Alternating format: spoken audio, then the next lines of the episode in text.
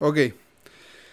Ya chicos, y la idea es que cada martes nos vamos a juntar aquí mismo, ojalá que a la misma hora, o si no lo vamos a ir variando según la cantidad de personas que se puedan conectar, y vamos a ir tocando un tema cada semana. Hoy lo que nos convoca va a ser el tema del huerto urbano y el gran tema que está en boga entre todos los youtubers de huerto, que es la soberanía alimentaria. Así que la mecánica a tratar va a ser que ustedes vayan haciendo preguntas por el chat y nosotros las vamos respondiendo. Así que cualquier duda que tengan sobre este tema la pueden hacer en el chat y nosotros la vamos solucionando. Así que Correcto. en el chat. Vale, pues vamos a ver. ¿Qué dinámica seguimos? ¿Una pregunta tú, una pregunta yo? ¿O cómo lo ves? Me parece, dale. Una pregunta cada uno. Así que partamos las preguntas, chicos. Aprovechen que tienen a Iván aquí en directo. Hicimos un gran esfuerzo Para aquí sonreír. en cuanto a tecnología para poder lograrlo. Uy, estoy muerto de calor acá. Hace demasiado calor. La idea es que estos directos no duren más de 30 minutos. Así que vamos a tener que ir rápido. Vale, tenemos una pregunta. Eh, bueno, si alguien no me escucha, que pulse F5 si está en el ordenador y si está en el móvil, que vuelva a entrar en el directo. Aquí hice una pregunta. Carlos Becerra.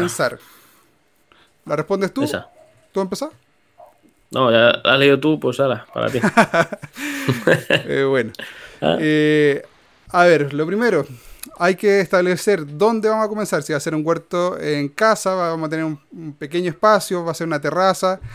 Según eso, hay que seguir un par de reglas y acomodarse a las circunstancias, al espacio que tenemos. Pero lo primero a tener en cuenta, sí o sí, es la orientación del huerto. Por ejemplo, si estamos en el hemisferio sur, sí o sí tenemos que orientar nuestro huerto hacia el norte, cosa que poder aprovechar la mayor cantidad de sol posible durante el día. Y si estamos en el hemisferio norte, como es Iván, al revés, pues tienen que orientarlo en dirección sur, cosa aprovechar todo el traslado del sol durante el día y tener la mayor cantidad de horas posibles de sol para sus plantas. ¿Qué significa tener plantas sanas, plantas eh, vigorosas y eh, tener menos posibilidad de ataques de plagas y todo ese tipo de cosas? Y además que se desarrollen bien y tengan buenos frutos. ¿Algo que agregar, Iván? Y vamos agregando tips porque yo creo que ese tema de los consejos para comenzar Mm. da para mucho. Sí, sí, la verdad es que da para muchísimo. También es importante tener bien ubicada la localización del agua. Si vamos a tener agua disponible con el riego, si vamos a tener agua disponible pues con cubos, un pozo, lo que sea. Y básicamente el inicio, el inicio sería ese. Esas dos las claves. Luego que- herramientas y demás ya son otras, otras cosas. No creo que que otro punto que se complementa con lo que dije de la orientación hacia el sol es establecer bien y conocer los tamaños máximos que alcanza cada planta, cosa de que los cultivos que necesitan mayor cantidad de sol no sean afectados por la sombra de un cultivo que es más grande. Por ejemplo, si van a tener tomateras que, es- que generalmente las indeterminadas crecen de 2 metros hacia arriba, eh, no ponerlas en la parte frontal del huerto, cosa que no le proyecte sombra hacia el resto de los cultivos. Ojalá ponerla al final o en los costados. Eh, y de la Sí, misma sí, forma totalmente. aprovecharse de la sombra de algunos cultivos para darle sombra a algunos cultivos que necesitan menos cantidad de sol o soportan media sombra o que son más delicados al sol. Sí, pero ahí, ahí entraríamos ya en el tema de la asociación de cultivos, Tal cual. que es otro tema bastante intenso. Yo creo que con eso son Hay más preguntas. cosas- Leo yo la si- Dale. leo yo leo la siguiente. A ver. Erika nos ha preguntado por hortalizas de sombra, Tú tienes un video genial sobre eso. justo. Y. A ver, había leído algo de un limonero y se me ha escapado. Aquí.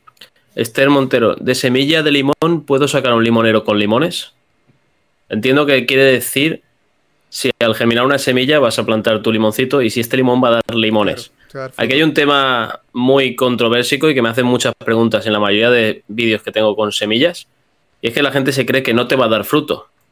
Y eso es un gran error. Sí que te va a dar fruto. Lo que no sabemos por el cruce genético, porque el fruto no va a ser idéntico a la madre, no sabemos si el fruto será bueno o si el fruto, por lo contrario, será malo, amargo, borde, como le decimos aquí muchas veces por mi tierra, que dices ese árbol es borde porque no te gusta el fruto. Tú hazlo, yo te animo a que germines de todo, yo soy un loco de las semillas, toda la semilla que me encuentro me la guardo, la germino, y luego cuando el árbol sea grande, si el fruto no está bueno o no es de calidad, con injertarlo, resuelto. Te toca a ti la siguiente pregunta. Más preguntas. Eh, bueno, comentar también de que todos están halagando la calidad de imagen y lo que logramos, Iván, aquí en cuanto a imagen, sonido, de verdad fue harto trabajo. Es el noticiero huertero. Eh, y vamos a, a ver la posibilidad si más adelante podemos sumar a más gente a esto y quizá dividir la pantalla en tres o cuatro. Eso sería magnífico. ¿Tú te, imaginas te imaginas con, con el micrófono tal que así? ¿Sabes? En plan. Así. Y tú diciendo, desde estamos en Huerteando. Bienvenidos a otro episodio de Huerteando con el crack de la huerta Iván y Gustavo Bertrán de Paso Eso es una SMR, eh, cuidado. Cuidado con ese SMR. Tú tienes que decir, damos paso a Iván desde España y yo ahí con una tormenta detrás. ¡Hola, Gustavo! hay, que hacer eso. Eh, alguien habló sobre la araña roja. De que, ¿por qué en el departamento se me llena araña roja y no me pasa eso en el campo? Eh, yo no sabría decir exactamente por qué pasa en el departamento y no en el campo, porque a mí me pasó cuando yo estaba, tenía el huerto en la terraza del departamento, sí tenía araña roja, pero el problema es que en el, departamento, al ser un espacio tan acotado, es muy difícil controlar una plaga. En cambio, en el campo, y lo que me pasa acá también con el huerto urbano en esta casa, al ser más amplio, hay más actividad de otro tipo de insectos, hay más actividad de pajaritos y un montón de cosas más que hacen que las plagas yo creo que duren menos. Eh, pero yo atacaba la araña roja con eh, aceite, perdón, jabón potasio con aceite NIM y manteniendo bastante humedad en la zona. Iván, ¿tú algo a acotar hacia la araña roja? Igual. De hecho, es considero que es el mejor tratamiento ecológico para ese bicho. Ahora están saliendo acaricidas ecológicos muy buenos, porque hay que tener en cuenta que la araña roja, pese a su nombre, no es una araña, es un ácaro. Pero de momento, aceite de NIM no me ha fallado. Y tampoco hace falta exterminarla, ojo, muy importante. A mí me pasa mucho en el zapallo. El zapallo se me llena, eh, lo trato y a la semana vuelve. No sé si es. Eso es porque hay algún hay algún problema, algún foco importante eh, por la zona. De hecho, date cuenta que en tu huerta. ¿Tienes alguna zona, algún campo abierto abandonado o similar? Sí, claramente. De hecho, eh, los terrenos que colindan con el condominio son parcelas, de hecho, un kilómetro más allá hay terreno Entonces, no vas a tener nunca paz ni con hormigas, ni con caracoles, ni con araña roja, ni nada, ya verás. De hecho, Eso hasta que no se limpie la zona. la hormiga acá en la casa. A ver, eh, nos ha dicho por el chat, Tony, Tony Poetayo, que le mando un saludo desde aquí, que se están poniendo preguntas muy buenas. He subido para ver y... Uh, bien. Veo pocas preguntas. Mira, Tony pregunta sobre el tiempo para poder guardar el agua de lluvia. Vale, Tony o Lauri. O se juntan las dos preguntas. No sé, Tony Poetayo pregunta eso en algún momento. Se me subió el chat. Ah, vale. Y Lauri ha, preguntado cuánto se puede guardar el agua de lluvia. Es similar. ¿La respondes tú? Pues sí, depende de dónde la tengas. Básicamente, yo, por ejemplo, tengo un depósito de mil litros y ahí tengo el agua meses. Pero ese depósito está en la sombra. Y de vez en cuando la utilizo. No puedes tener un depósito sin utilizarlo, con mil litros, como es mi caso, o con los litros que sean, porque si no lo utilizas, el agua no se mueve, se estanca, se empiezan a crear algas en el fondo y al final eso obstruye. También es una buena idea si utilizáis algún tipo de estos como para regar. Yo lo utilizo para regar, pero lleno una, regadera o cubos. Si lo utilizáis con mangueras, antes de conectar las mangueras directamente al depósito, poner algún tipo de filtro. Si tenéis varios filtros, mejor. Pero si ponéis algún tipo de filtro de estos que se enroscan, luego tú solo para el mantenimiento lo abres y lo limpias, le quitas todas las algas, piedrecitas, genial. Ese es el mejor mantenimiento. Y el agua en ese tipo de estado la podéis tener un montón de meses y si la estáis reutilizando, como es mi caso, y recolectando agua nueva, no se pudre en ningún momento, así que no tengáis problema. Vale, acá Luis Mato, Matos pregunta, ¿cuáles son las plantas comestibles que más rápido crecen? Yo creo que los, los cultivos que más rápido te dan satisfacción, que más rápido puedes cosechar eh, el, el producto final, por así decirlo, a mi forma de ver son las eh, lechugas, en realidad casi todos los cultivos de hojas, y algunos tomates que son determinados. Por ejemplo, el tomate cherry enano es increíble lo, rápido que da, porque como es una plantita pequeña, crece muy rápido la planta y los frutos donde son pequeñitos también dan muy rápido. Eh, está el tema de los guisantes también que crecen rápido. El poroto, por ejemplo, es una de las ventajas que se puede cosechar antes. Entonces puedes sacar porotos verdes, como nosotros le llamamos acá en Chile y puedes estar cosechando continuamente y de esa forma vas limitando el desarrollo de la planta, por así decirlo, y no alcanza la floración, que sería la etapa final de, la planta. Así que eh, yo te recomendaría cultivos de hojas, algunas variedades de tomate y eh, guisantes, como por ejemplo el poroto. Iván, no sé si a ti se, se te ocurre alguno más. Así de velocidad rápida, rabanito también es muy interesante. De hecho, para la gente que es eh, muy, muy, muy impaciente, siempre le digo, pues planta rabanito, que en 40 días te lo estás comiendo. O sea, Yo tengo, como tarde. Tengo semilleros, sí, Y tú la vas, nos pregunta, tenemos 8.500 metros cuadrados y no tenemos agua. ¿Algo maravilloso que se te ocurra requiera mucho espacio, pero no requiera tanto riego? ¿No tenéis agua? Uf. ¿Papas puede ser? Sí, a ver, hay muchos cultivos que se pueden tener sin, sin, necesidad de estar regándolos constantemente. Patatas, ajos, cebollas.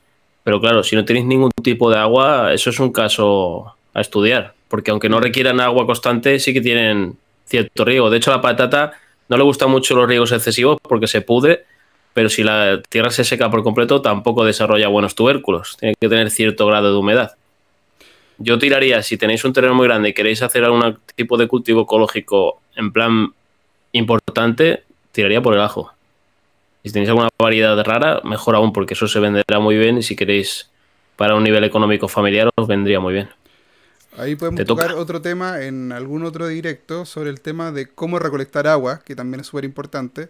Eh, claramente hay algunos terrenos que se dificulta demasiado, pero en gran parte de los lugares tenemos un montón, una gran variedad de formas de recolectar agua, ya sea directamente desde el cielo, de la humedad ambiental, desde la tierra haciendo pozos profundos, recolectando agua y lluvia, lo que sea.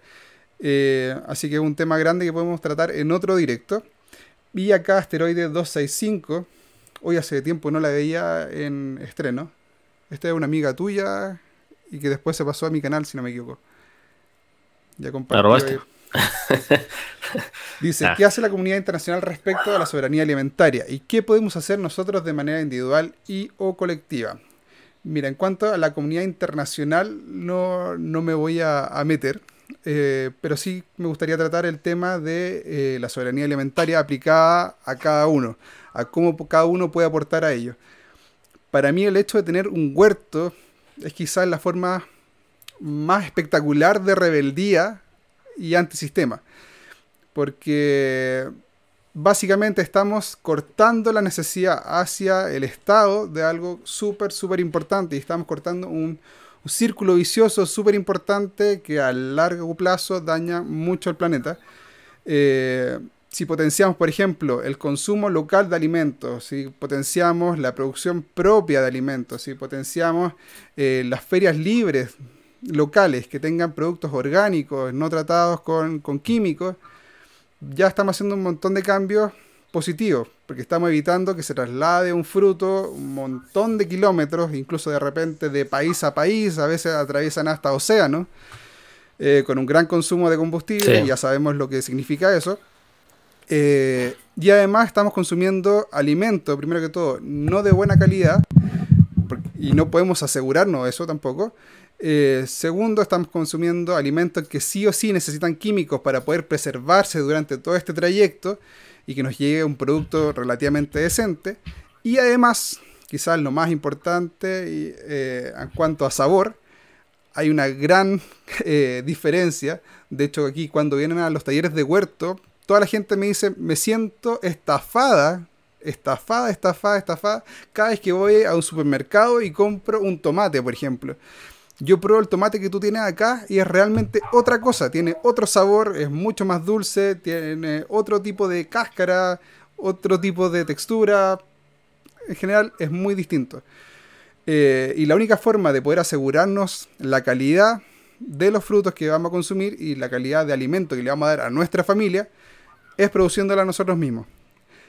Eh, Iván, algo que acotar, que yo me lancé ahí de corrida. Sí, lo, eh, el tema de la obtención de semillas es un tema que sería muy candente en este punto porque hay que tener en cuenta que a ningún gobierno le gusta que tú no dependas de él. Eso de base. No digo que nos hagamos aquí unos antisistema y demás. Pero cuando el sistema no funciona bien, pues uno tiene que ir un poco a su aire. Y aquí entraría el tema de las semillas. Aquí se escucha muchas noticias sobre que si está prohibido producir tus propias semillas, sobre que lo han intentado pero no les ha ido bien. Yo recomiendo, sea legal o no sea legal, y que quiera venir a por mí, que venga por mí, vosotros sacar vuestras propias semillas. Eso es un derecho que nadie, y me da igual el gobierno que sea, nadie te lo debería de prohibir. Eso es, vamos, eso tiene que ser internacional. Y al que no le guste, pues que... a nivel como usuario personal, así tú en tu casa, yo en mi casa, nadie nos va a venir a fiscalizar, incluso si hubiera una ley de por medio. Así que Bueno, espero que no, porque debajo de, debajo de esta cama hay un hijo de semillas que vamos. yo tengo me vienen y, me llevan preso. Pero bueno, el caso es que para tener soberanía y eso, no sé si ya la ley está aplicada o la quieren aplicar o a qué nivel de producción lo quieren aplicar. No creo que al doméstico se aplique nunca pero para tener una soberanía ya uno producir sus propias semillas, ya no depender de locales, ya no depender de semillas híbridas que son muy malas, no depender de ningún tipo de, empresa para eso. Eso es lo mejor que se puede hacer. Y algo súper importante sobre el tema de nosotros eh, guardar semillas es que estamos ayudando a, la, a mantener la diversidad de semillas, que es lo que se está evitando ahora que básicamente todo se está resumiendo a algún fruto que es más perfecto, que dura más tiempo, que eh, tiene una forma más homogénea y que es más apetitoso a la vista, por así decirlo, así que es más comercial. Entonces está... Sí, no podemos, no podemos olvidar... Dale. Sí, no podemos olvidar también que la semilla propia, eh, la ventaja que tienes es que ya tienes una genética que se ha adaptado a tu zona. Y eso es un punto muy fuerte para todo el mundo. Luego dicen, ay, mis tomates es que no crecen bien. Claro, es que esos tomates que tú has plantado vienen de otro clima y llevan una información genética diferente. Sin necesidad de ser científicos es algo muy básico y a tener en cuenta. Sí, como la gente que planta árboles frutales tropicales en un lugar que es casi desértico, no, no, sirve. Hay que adecuarse a lo que tenemos. Mira, Lauri nos recuerda. Lauri nos recuerda una pregunta. Está haciendo un buen trabajo. Muchas gracias. Y te toca a ti que Lauris. Pregunta cuánto tiempo recomendar el agua lluvia. ¿Qué pregunta que se me perdió en el chat? Ah, es de. Mi planta de cilantro de un mes están lindas. Pero es normal que tenga alguna. Perdón, que tenga que Es normal que alguna tenga sus primeras dos hojas retorcidas. Están junto a una ventana a mi departamento. El clima dura 6 grados Celsius a 24 grados Celsius. Eh, Hoja retorcida puede ser exceso de agua fácilmente. Y también hay que definir si es que realmente son las dos primeras hojas reales o son los cotiledones. Porque pasa mucho que la, semilla queda agarrada en los, cotiledones y los deja así como abrazaditos, como que están así, y le queda la semilla acá. Y ahí ni siquiera es necesario sacarla, sino simplemente esperar que siga creciendo y la va a soltar sola. Porque si uno la saca ahí, por lo general le corta una parte a los cotiledones. Así que si nos puede aclarar la persona que hizo la, pregunta, si es que eran las dos primeras hojas, que son los cotiledones, o estas hojas ya reales que tienen la forma, que tienen las hojas finales de la planta. no sé por qué me han dicho pecho palomo en el chat. gracias. Eh, Esas preguntitas. Claro, dice Gloria, además sacando semillas se adaptan mejor al clima donde vives. Eso es 100% real. Así que si tienes cultivos y alguno te gustó mucho, sí o sí tienes que sacarle semillas, porque si funcionó significa que el próximo año también va a funcionar, lo más probable. O te aseguras mayor cantidad de probabilidades. Tenemos que Eh, poner voz de radio, están diciendo por el chat. Que si podemos poner voz de Radio radio. Huerto. Como en México, yo he flipado con los anuncios. ¿Cómo vivían los anuncios en México? Es una, eso es algo que tiene que ver todo el mundo. Pero es que el vozarrón que tienen los mexicanos, por ejemplo, de hecho, gran parte de los doblajes que llegan acá eh, lo hacen ellos. Por ejemplo, la, la voz de Rey, de, Sí, sí, tiene, Tergal de Rey, tiene buena voz. es perfectamente para hacer una voz en off de toda una serie, eh, perfectamente. Eh, pero sí, podemos jugar aquí un poquito con los micrófonos diciendo huerteando y cosas así. Yo no escucho Dalma literalmente. Coronel. que- Dale. Planté tomates y morrones. Los tomates están altos y ya tienen frutos, pero los morrones se quedaron chiquitos y no dan flor. ¿Qué puedo hacer? ¿Esa es tuya o es mía? No Tuya. Yo ya respondí una larga. Vale, pues para no hacerlo muy largo, porque veo muchas preguntas, es fácilmente. Si ves que no, que no te están dando flor, tienes que aplicar antes algún tipo, antes del cultivo, algún tipo de abono muy rico en potasio. Durante es un poco difícil que empiecen a dar flor y revisar si tienes que hacer alguna poda. Yo he tenido pimientos que se han quedado pequeñitos y han dado muchos frutos, grandes que no han dado casi frutos.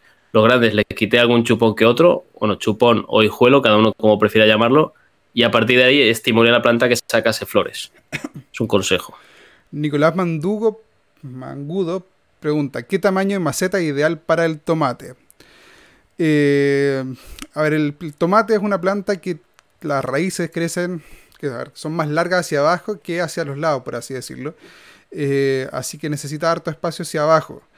Yo creo que con 30 centímetros de profundidad ya podrías tener perfectamente tomate. Es lo que yo tenía, por ejemplo, cuando estaba en el departamento. Incluso, o sea, si quieres quizás no va a tener una buena producción y eh, fru- frutos de gran tamaño. Pero yo probé incluso en una jardinera que es bajita, de 20 centímetros de profundidad, y me dio fruto igual. Lo que sí, eh, los frutos eran pequeños, no me dio mucho fruto, ni tampoco la planta creció desorbitante como ha sido aquí en el huerto. Eh, así que es como nosotros. Si nos alimentamos bien y tenemos dónde alimentarnos, vamos a crecer sano y quizás vamos a crecer más. Las plantas lo mismo. Entonces, si te- le damos, Entonces, ¿qué pasa Que con los que son gigantes? bueno, por ejemplo, Gabriel comió mucho cuando chico. Qué, qué gordito. No, me refería de alto. Eh, Ah, vale, vale. Alguien pregunta, Luis Matos, ¿se pueden plantar árboles frutales en un apartamento? Dale tú. Sí, se puede. Lo que pasa es que no todos los frutales, claro, no todos los frutales se adaptan igual ni tienen los mismos requisitos. Y también habría que tener en cuenta cuántas horas de luz tiene ese apartamento para decidir, pues mira, este frutal es más resistente o este con tan pocas horas de luz se va a morir. Porque el limonero, sin ir más lejos, a partir de menos de 6 horas ya empieza a padecer. Padecer mucho, entonces no vale la pena. A no ser que quieras un bonsai, que en ese caso ya no me meto. No sé cómo te va con los girasoles, porque hay una pregunta que aquí yo no sabría responder. Dice, asteroide 265, cultivé girasoles, eran pipas pequeñas y yo quería pipas grandes para comérmelas. Y hicieron pipas pequeñitas para hacer aceite. ¿Cómo se, sa- perdón, ¿Cómo se sabe cuáles son grandes o pequeñas? Espérate, he entendido la pregunta. No me ha quedado clara la pregunta. Es un tra- Me imagino que si cómo sabes a través Sí, de la que- semilla decir- qué tipo de pipa me van a dar después. Ah, bueno, pues fácil. Si plantas pipas pequeñas, te darán pipas pequeñas. Y si plantas pipas grandes, te darán pipas grandes. Pero, También depende un poco de cómo prepares el terreno. pero es cierto que los girasoles, por ejemplo, la, la segunda vez que lo plantas, no crece del mismo tamaño, o sea, no necesariamente va, va a crecer del mismo tamaño que la planta madre, por así decirlo. Sí, pero si son pipas, o sea, la semilla es gigante, a mí sí que me ha dado Vale. pipas gigantes. O sea, no tan grandes, tan grandes como la original, pero sí que me ha dado grandes. Entonces, básicamente, asteroide. Sí. Si No, quieres no, pequeñas, confirmaba eso, sí. planta pipas pequeñas. Si quieres pipas grandes, planta pipas grandes. Eh, planté una plantita de tomate y la mayoría de las flores se caen. ¿A qué se debe que pase esto? Bueno, hay varias razones. Una puede ser eh, falta de... Bueno, puede ser por riego, puede ser por cantidad de sol, pero básicamente gran parte de- las veces son porque las flores no fueron fecundadas. O sea, puede ser que tengas falta de insectos polinizadores y de ser así va a tener que hacer el proceso a mano, que es lo que yo hacía cuando vivía en el departamento, porque en los edificios hay muy pocos eh, insectos polinizadores. De hecho, por ejemplo, abejas no hay casi ninguna. Incluso en casas que están encerradas en un entorno mucho más urbano, es súper frecuente que no haya. Entonces yo te recomiendo que en la misma ramita donde están las flores, tomes la ramita, vamos a hacer un ejemplo, por ejemplo, este lápiz, la tomas y la mueves. La dejita un par de segundos, 5 segundos, y paras. Y así en cada ramita que tenga flores, eso va a ayudar que el polen se suelte hasta el estigma y fecunde la flor. Eh, la gracia de la flor del tomate, voy a hacer aquí el, el ejemplo, que es casi cerradita. Entonces, donde está el polen en estos dedos, por así decirlo, entonces si uno la mueve, mi ejemplo es súper claro, cae directamente hacia el estigma y viaja por el estilo y fecunda eh, el óvulo que está dentro del ovario. Que recordemos que el ovario va a ser el fruto que nos vamos a comer al final de cuentas, que el óvulo que va creciendo dentro del ovario y es el tomate. Eh, no así con otras flores que esto está así, abierto. Entonces, sí o sí, nosotros tendríamos que sacar el polen de acá, de estos deditos, y depositarlo acá, que es más complejo.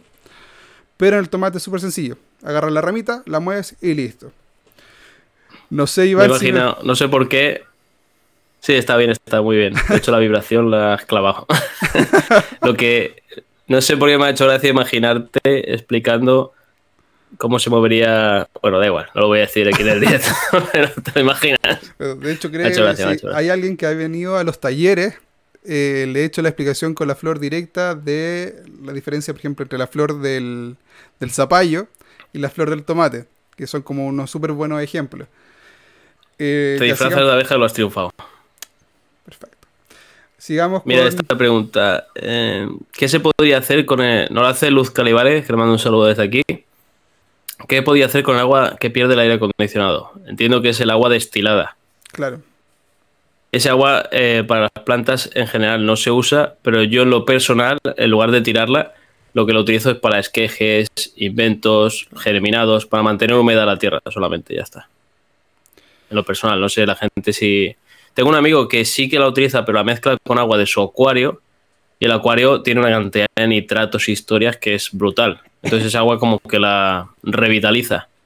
Pero si no tienes acuario, como es mi caso, de momento yo la utilizo para esquejes, inventos, mojar, eh, por ejemplo, fibra de coco. Pero el caso es nunca tirar el agua. Si podéis recolectar agua, aunque sea la de la ducha cuando se está calentando, como hago yo en una palancana, toda agua que podáis pasto. rescatar, genial, sí. Y el último día pues tirarlo a un frutal o cosas que no le va a hacer ningún daño, pero tampoco va a aportar mucho.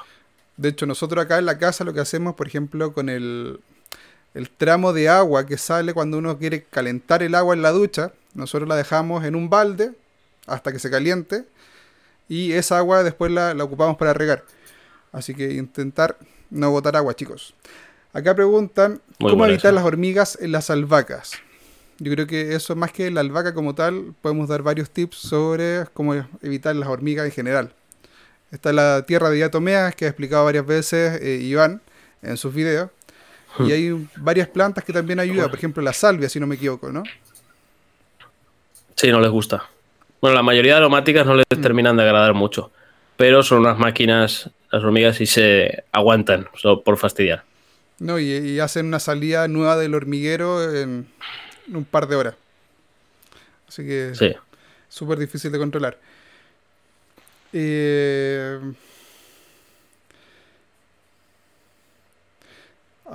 Iris eh, MZ dice sobre la pregunta de los, del cilantro, dice que también eran los cotiledones. Así que estábamos en lo correcto. Mayre es una pregunta por ahí, pero acá está. Mi árbol de mango está en plena floración, pero veo que las flores tienen muchas moscas. ¿Es normal? Ese es para ti, don Crack Iván. En Huerteando. A ver, mucha gente. mucha gente cuando ve hormigas, moscas y cualquier insecto, hasta avispas, en las flores de sus plantas o frutales, se alarma y se preocupa. Pero, señores, una cosa, las abejas es verdad que se ha declarado el animal más importante del mundo y me parece genial, pero no son las únicas encargadas. Avispas, hormigas, cualquier tipo de insecto que esté por ahí pululando vuestra flor va a estar polinizándolas. Hasta las moscas que tanto molestan en verano también polinizan, así que no os preocupéis. Mi consejo es que si no es una plaga no le deis importancia. Más preguntas. Eh,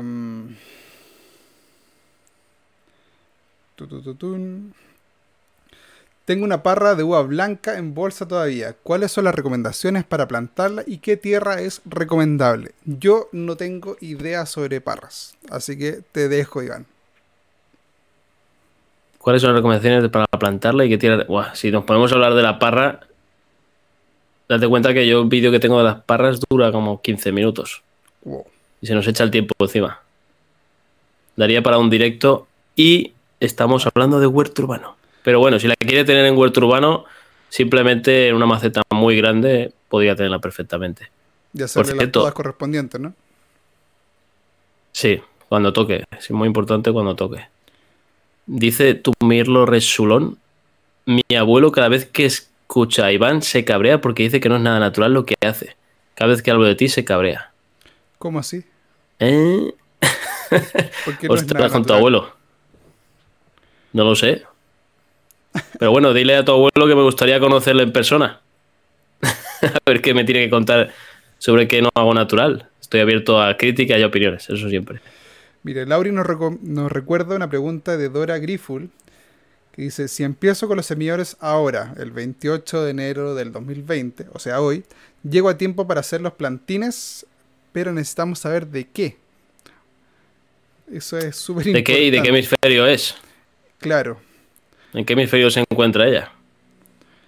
Eh, si puedes dejar de nuevo el tipo de planta que estás cultivando aquí en los comentarios, de ahí te podemos responder bien. Eh, ¿Para qué cultivo va bien la ceniza? Don Iván. A ver, te toca a ti. que no ocupaba mucha ceniza. directamente. Dale tú mejor. Yo lo he utilizado. Yo uso pues, la ceniza en el baño seco. Para la. En verdad, mira, una respuesta muy fácil y muy rápida para no enrollarnos. Toda planta que queráis dar un aporte de fósforo y potasio, le podéis tirar ceniza. Eso sí, no repitáis mucho. ¿vale? Una cosa es tirarle un poco de ceniza que ayuda contra babosas y demás y caracoles, pero no estar tirándole todos los días. Mi consejo es que tiréis pues cada tres semanas o una vez al mes como mucho. Y si veis que aguanta, no os, no tiréis de forma constante. Chicos, el tema de la parra, dejémoslo para otro directo y acotemos un poquito más el, este, estas preguntas a huerto urbano y la soberanía alimentaria. Nos han hecho casi preguntas sobre soberanía, soberanía alimentaria, así que aprovechen. Eh... Sí, no sé por qué se me, se me ha ido el chat de pantalla. Estoy mirando. Ahora. Dice, aromáticas para cocinas oscuras. A ver, yo tuve cilantro, perejil, pero eh, ojo, quiero aclarar mucho que el tema de cocinas oscuras, si tiene una cocina realmente oscura que nunca le llega sol, no hay mucho que hacer. Eh, ahora bien, lo que yo hacía para potenciar el poco de luz que llegaba, era eh, poner una pantalla, crear una pantalla con un pedazo de cartón, lo revestía en papel de, aluminio que se usa en cocina, y de esta forma generaba una pantalla que reflejaba, por ejemplo, aquí, reflejaba, si venía el sol desde acá, reflejaba aquí y le daba toda la luz desde todos los ángulos posibles a la planta que quería ayudar. Eh, Yo tuve esas dos que se me dieron bien. Mira, yo planté varias, varios tipos de aromática y la gran mayoría se terminó muriendo por falta de luz. Solo esas dos me anduvieron bien. Más preguntas, más preguntas. Recomendaciones básicas para el maceto huerto. Primero tener muy en cuenta el tamaño necesario de la maceta, de, de acuerdo a la planta que queremos poner. Eh, hay varias guías en internet. No sé si tú tienes algún video de eso, Iván.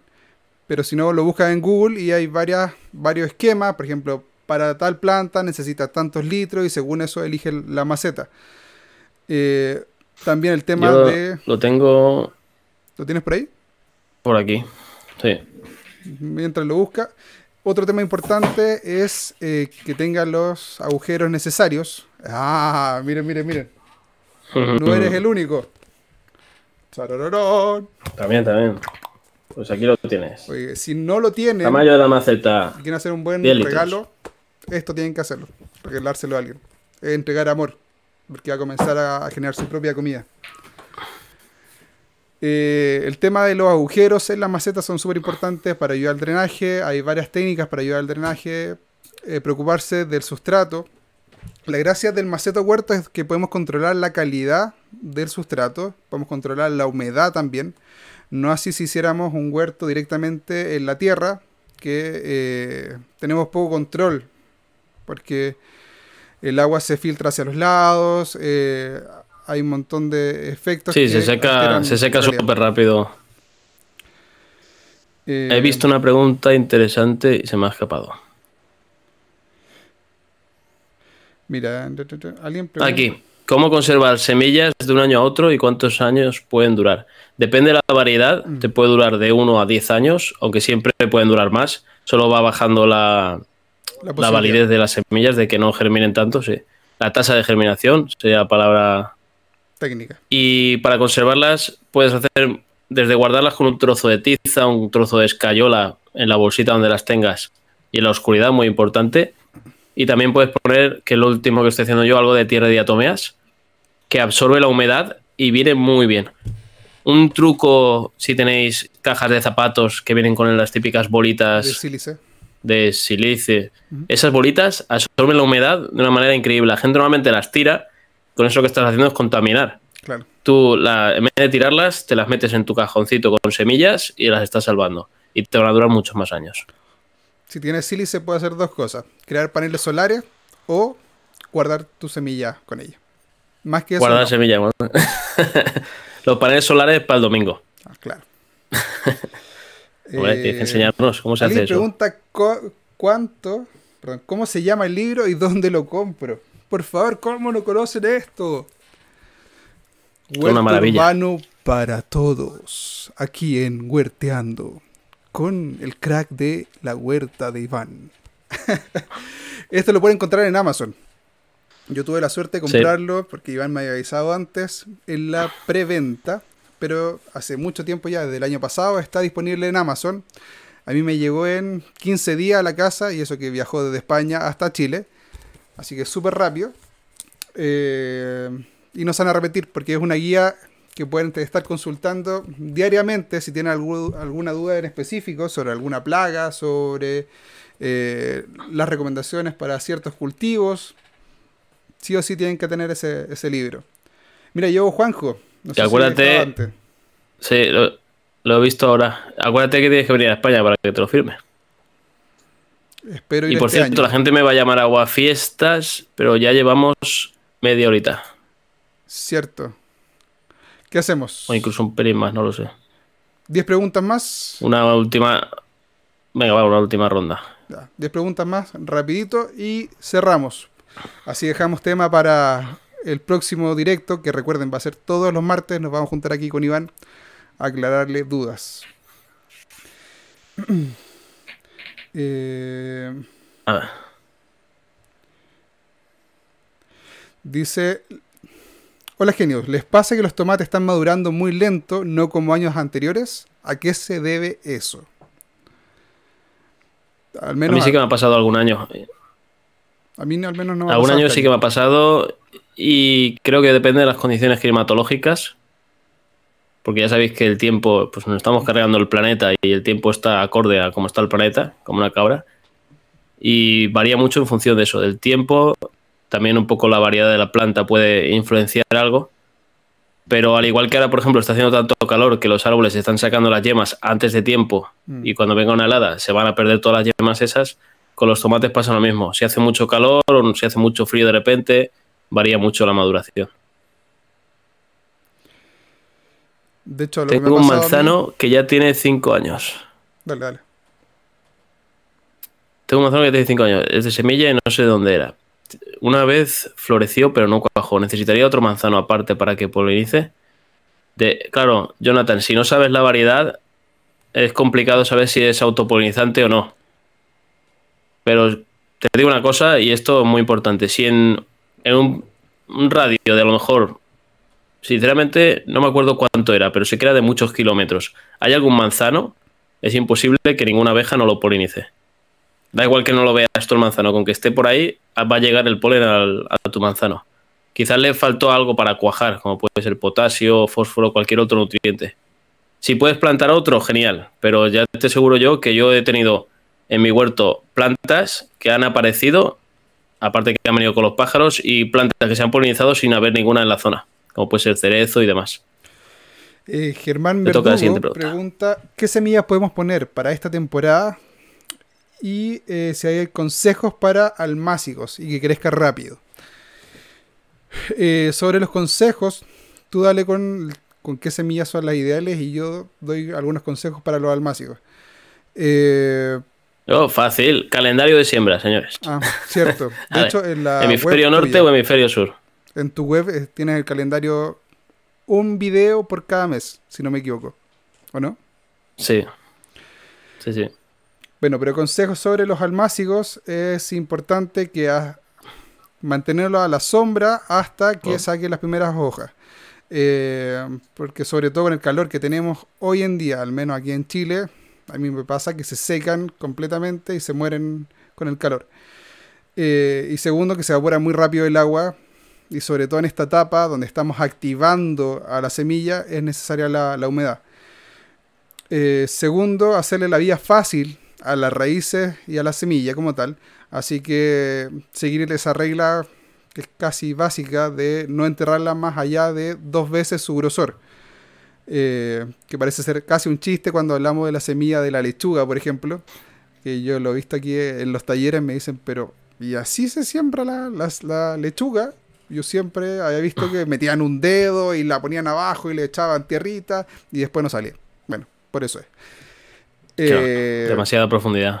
y hacerle la vida fácil a las raíces, a- teniendo un sustrato que sea bien sueltito. Para eso nos podemos ayudar de eh, la perlita, por ejemplo, para crear todos estos espacios de, de aire y que las raíces pasen con mayor fa- facilidad.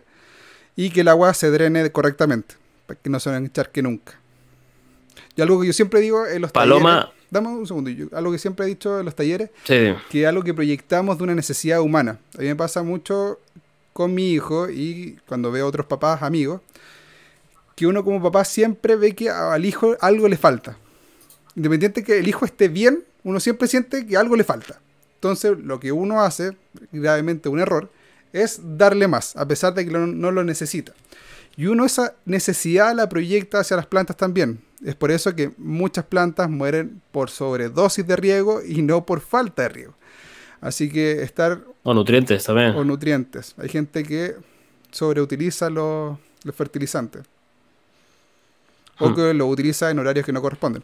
Acuérdense. Con sol, no. Todo lo que se haga en el huerto, muy temprano o muy en la tarde. Eh, ¿Hay algún abono Vale. natural líquido con el que podamos regar nuestros semilleros? Dale, Iván. Mm, Yo nunca recomiendo regar con abono los semilleros, porque lo he dicho en muchos vídeos y lo digo las veces que sea necesario, la semilla ya viene con los, las necesidades de nutrientes suficientes para que la planta brote, se desarrolle un poquito, saque las hojas verdaderas y luego empiece ya a buscar los nutrientes en el suelo. Entonces en esa fase es justo lo que acabas de decir tú, sobrenutrir la tierra y muchas veces si echamos un abono que no es el idóneo puede quemar esas raíces que al principio son muy delicadas. Claro. Entonces, nada recomendado. Sí, vuelve- a Y te decía que Paloma. Dale. Sí. ¿Aleo? Sí, dale, dale. Ha dicho, si plantas lufa y calabacín muy cerca maceto huerto pueden cruzarse en polinización y echarse a perder. Eh, normalmente no deberían de cruzarse, pero si plantas diferentes tipos de calabaza de la, del calabacín, sí que se te van a cruzar 100% seguro, porque yo el año pasado cultivé blanco y terminé cosechando negros, bueno, verde oscuro. Entonces Ahí- los cruces son muy duda. frecuentes. eh, que me gustaría aprovechar de hacértela. Si yo tengo, por ejemplo, el zapallo normal o la calabaza y al lado tengo un zapallo italiano, que sería el calabacín o zucchini, que le dicen también. ¿Se pueden cruzar? Sí. A mí no me ha pasado. No. Pero si te sale algún tipo de aberración que puede eso. pasar y ves una calabaza deforme o una calabaza con puntos, tal, eso la gente empieza a pasar a llamarlo decorativa. Ok. Aunque se pueden comer, pero yo normalmente si veo una aberración extraña suelo ignorarla. Pero no me ha pasado, ¿eh? Los Pero cruces la- entre la misma ignora. especie, sí. La gente la ignora y no se las come básicamente porque no sabe cómo enfrentarse a esa fruta, me imagino yo. Porque dependiendo del Sí, tipo de o que a calabaza veces se come también- de distintas formas. Si hay gente que planta decorativas que no se comen por su tamaño o porque no son no son viables para la hora de comer, no son válidas, no tienen suficiente carne. Eso ya, sinceramente, no he plantado calabaza decorativa nunca, pero sí que tengo curiosidad por poner. Y con los tomates puede pasar lo mismo. Por ejemplo, si yo tengo una variedad de tomate aquí y otra variedad de tomate acá, las flores de ambas se podrían cruzar. Se pueden cruzar, pero el tomate es más difícil porque al ser tan autopolinizante y tirar tanto polen hacia abajo, Mm. ¿vale? Que lo has dicho tú, con un poco de vibración, un golpecito del aire y tal, se polinizan. Es más difícil que se terminen cruzando, Porque pero también se pueden a mí cruzar. pasa que las tomateras cherry que tengo son de distinto tipo y las que están, los tomates que crecen al medio, en la unión entre los dos tomates, son una mezcla. Por ejemplo, yo tengo unos que son redondos y tengo unos que son pera, y los de al medio salen mitad y mitad. Bueno, estarán buenos seguro. Sí, en realidad sí. Ya chicos, dos preguntas más y acabamos porque se nos está haciendo muy tarde y ya vamos casi para la hora. Sí, nos pasamos. Muchísimo. Eh, Ah, Pablo, muchas gracias Pablo Guillermo. Dejaste el link ahí hacia el libro de Iván, de Huerto Urbano para Todos. Así que ahí está en el mismo chat, pueden clicar ahí, ir a comprar su libro. José Miguel, ¿será bueno para un huertero? Porque he dicho suertero, pero supongo que es huertero. Comprarse una colmena, siempre. Siempre es bueno tener abejas cerca.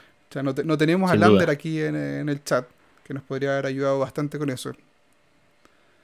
Sí, le mandamos aquí un saludo de su canal Adictos a la Permacultura, muy recomendado, así que ya estáis tardando en ir. Y de hecho, si quieren aprender más sobre abejas, pueden pasar por su canal.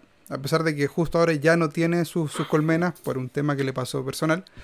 Eh, tienen varios videos sobre cómo trataba la abeja y varios procesos que son súper importantes y, e interesantes de ver. Así que pueden pasar por allá. Adictos a la permacultura. Pues ya no veo preguntas así con No. tema de huerto urbano y soberanía.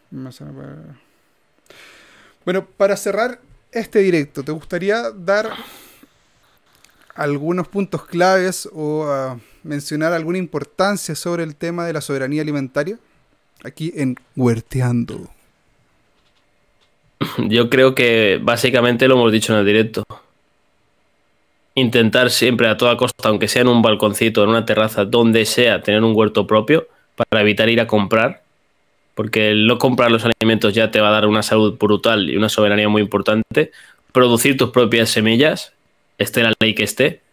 También hemos hablado de cómo conservarlas y cada cuánto usarlas, o sea que yo creo que no habría mucho más que añadir, salvo que la gente tuviese alguna pregunta concreta. Que para eso y para no hacer el directo súper largo, tenéis abajo cuando el directo se cierre, va a quedar Dejar una pestaña bien grande que pone comentarios. Ahí podéis poner cualquier duda. Estaremos, tanto Gustavo como yo, respondiendo las dudas que tengáis. Así es. Eh, yo creo que con eso cerramos y sumar a lo que dijo Iván, eh, que recuerden que lo que estamos cultivando es para nosotros y para nuestra familia. Así que entreguemos alimento de calidad, entreguemos alimentos sanos y eh, si podemos involucrar a nuestros hijos o al resto de los integrantes de la familia en todo este proceso de cultivo, es realmente maravilloso.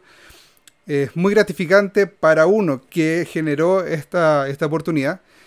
Y además es muy satisfactorio ver, por ejemplo, que los niños comiencen a entender cómo funcionan todos los procesos en la naturaleza.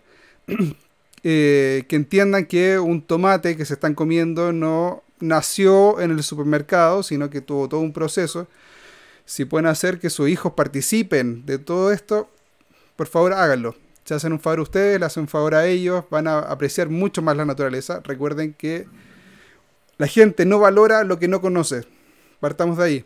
Si pueden hacer que sus hijos valoren, o sea, que conozcan la naturaleza, estoy seguro que la van a valorar. Así que. una idea que se me ha ocurrido antes de ya decirle adiós a toda la gente guapa que está por el chat. Podían poner en la caja de comentarios, aquí en el directo, no luego abajo, si quieren algún tema en particular para el próximo directo. Vale. Y así que ellos ofrezcan ideas o algo que tengan inquietudes y podemos tratar de eso y a la vez atender preguntas en el próximo martes. Tenerlo un poco más preparado que este, que es el primero, verdad. Hagamos algo. Dejen todas las ideas que tengan sobre tema para el próximo directo en los comentarios. Recuerden, en los comentarios, no en el chat, porque el chat luego se borra. Eh, y de todas las ideas que salgan ahí, vamos a seleccionar algunas, las que estén más, más frecuentes, y vamos a hacer una votación en la pestaña de comunidad. Y según eso, lanzamos el próximo capítulo de Huerteando. Aquí en Paso Sustentable, con la gran compañía de mi amigo Iván Vázquez de La Huerta de Iván. Y bueno chicos, cerramos este capítulo, que va a ser el primer capítulo de esta gran serie. Eh, espero les haya gustado. Iván, de verdad, muchísimas gracias por acompañarme acá, por aportar muchísimo ah, conocimiento. Y, eh, Un placer, lo sabes, y, y te doy las gracias yo por invitarme, eso ante todo. Y gracias sobre todo a todos los que participaron en el directo que estuvieron con nosotros aquí haciendo preguntas. Y eh, recuerden que cualquier duda que tengan la hacer en los comentarios y los vamos a poder aclarar tanto en los comentarios o en los próximos directos. Sin nada más que decir, chicos, voy a buscar el botón de cerrar y terminamos. Un gran abrazo.